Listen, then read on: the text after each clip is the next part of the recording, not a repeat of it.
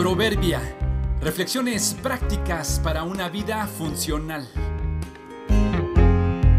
Febrero 4. ¿Cuánto falta para llegar?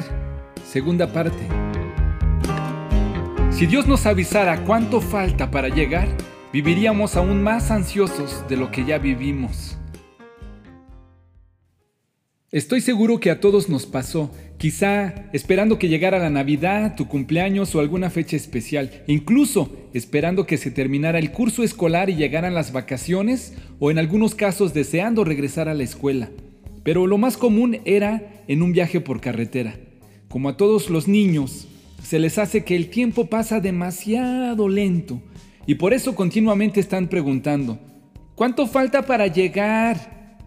Y si a eso le agregamos que cuando son pequeños y van en su silla de viaje o sujetos con cinturón de seguridad, por más que lo intenten, no alcanzan a ver por la ventanilla lo que va pasando a sus alrededores. No comprenden eso de los kilómetros y de las reservaciones, los accidentes o los peligros de las carreteras. Ellos solo quisieran llegar.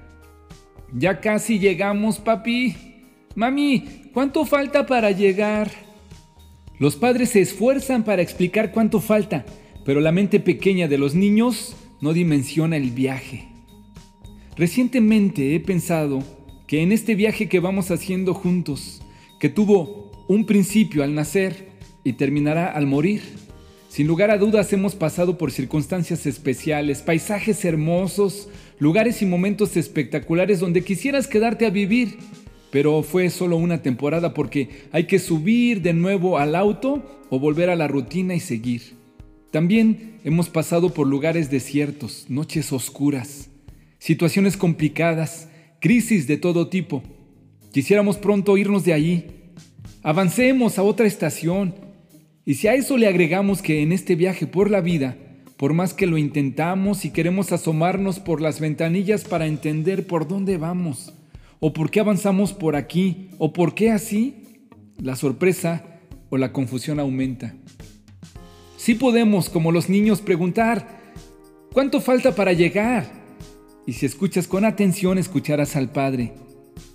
No te levantes, siéntate. Ponte bien tu cinturón, todavía falta. Pero, ¿cuánto falta para llegar? Y Él dice, siéntate y disfruta el viaje. Aunque te lo explique, no me entenderás. En unos minutos nos vamos a detener a descansar, duérmete un rato. Los que amamos a Dios y confiamos en Él, sabemos que nunca nos conducirá por lugares o situaciones que nos dañen, y sabemos también que a su tiempo el viaje terminará en su presencia.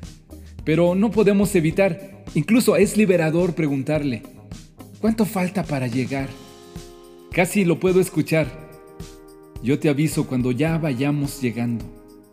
Mientras llegamos, Varias veces lo he escuchado decirme, si ves a un grupo de personas disfrutando de la vida, es porque qué. El Señor es mi pastor, tengo todo lo que necesito.